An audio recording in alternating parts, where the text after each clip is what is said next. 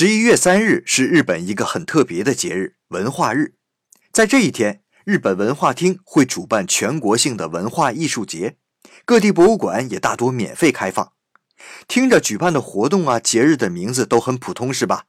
可你不要小看这一天呢，它可大有来头。因为啊，这是明治天皇的生日，对，就是那个著名的明治维新的明治天皇。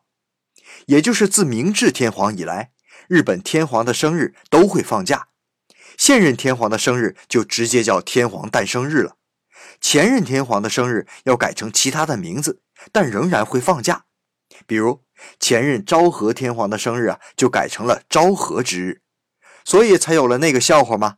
只要你活得足够长，总有一天日本会全年放假的，因为每一天都成了一个天皇的生日了嘛。